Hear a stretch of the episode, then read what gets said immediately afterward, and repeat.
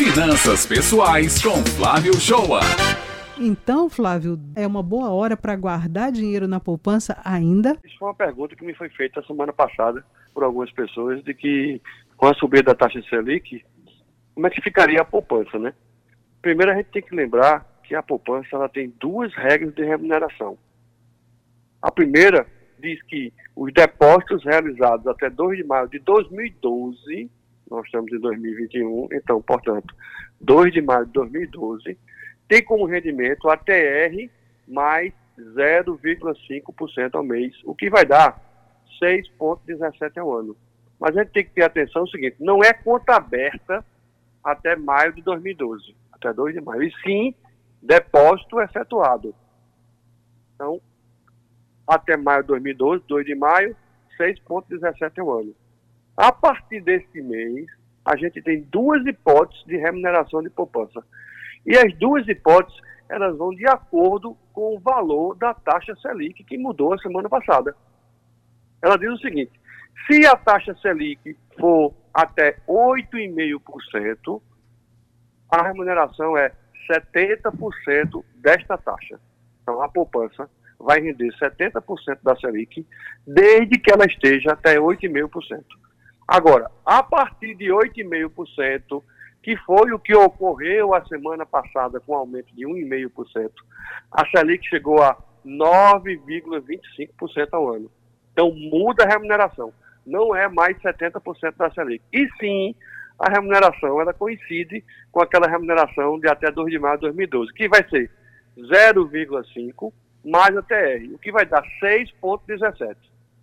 Então a gente deixa de ter o índice de remuneração de 70% da Selic e a gente agora vai ter uma remuneração fixa da força em 6,17. Em 6,17.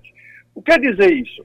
Quer dizer que quanto maior a Selic for a partir de agora, a poupança vai render menos em relação a ela.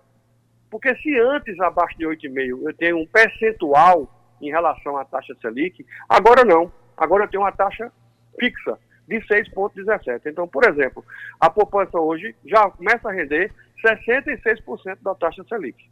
Em vez de 70%, 66%. E à medida que essa taxa for aumentando, já que o Banco Central divulgou que vê uma, um aumento na mesma magnitude daqui a 45 dias, a taxa Selic indo a 10,75, é, aí a poupança vai render menos ainda, porque ela vai ficar fixa. Em vez de ela acompanhar um percentual a taxa Selic, ela vai ficar fixa em 6,17 e a taxa Selic vai avançar. E segundo o Boletim Fox do Banco Central, o Boletim Fox é um boletim que o Banco Central divulga toda segunda-feira, efetuado uma pesquisa na semana anterior com as 140 maiores instituições do país, dos rumos da economia e dos índices que elas acham que ano que vem.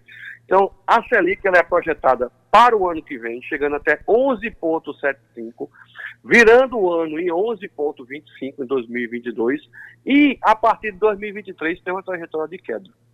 Então, assim, a poupança, que já não era bom, a partir de agora, até o final de 2022, ela tem uma remuneração fixa e nós temos uma Selic em ascendência.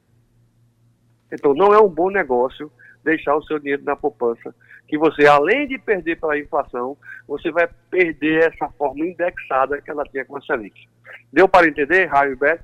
Deu. Ainda rende, mas não o desejado para quem investe na poupança, já que a Selic aumentou mais do que seria o aconselhável para nós que depositamos na poupança. É isso, né? Isso, Beto. E assim, o mercado ele tem outras modalidades de ativos de renda fixa que tem isenção de imposto de renda semelhante à poupança, que tem a garantia do fundo garantidor de crédito semelhante à poupança e que rendem bem mais do que a poupança. Vou dar dois exemplos: a letra de crédito imobiliário, LCI, e a letra de crédito de agronegócio, a LCA. Ambas têm uma carência de 90 dias, mas depois elas viram diária. A poupança, ela, ela tem uma carência diária, mas você também perde a remuneração se você tirar o seu recurso, que não seja na data do aniversário dela.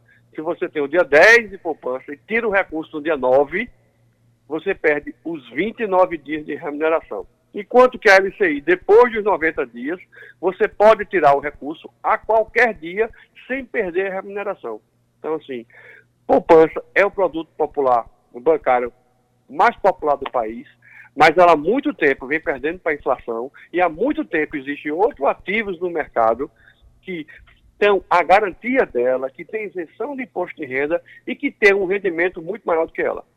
Pois é, só para deixar aqui explicado para os nossos ouvintes, nosso consultor Flávio ele não está recomendando que tire o dinheiro da poupança e guarde no colchão, né, Flávio? Tá só recomendando aí outro tipo de, de aplicação onde seu dinheiro vai render mais debaixo do colchão não é a solução. Não é, não é. Com inflação de 10,75 ao, ao ano, debaixo do colchão, só vai ter perda também, né? A poupança já está tendo perda inflacionária. Vamos ver, nós, nós temos uma inflação de 10,75 e nós temos uma poupança que vai render 6,17. Então você, de cara, está tendo 5% de perda de poder aquisitivo, mantendo o seu recurso na, na, na poupança. Pois é, deu para entender, acho que tá todo mundo aí já preparado para aplicar o seu dinheiro no lugar certo. Muito obrigado, nosso querido consultor aqui de finanças pessoais, Flávio Shoa. Até a próxima segunda-feira. Até a próxima. Uma boa semana.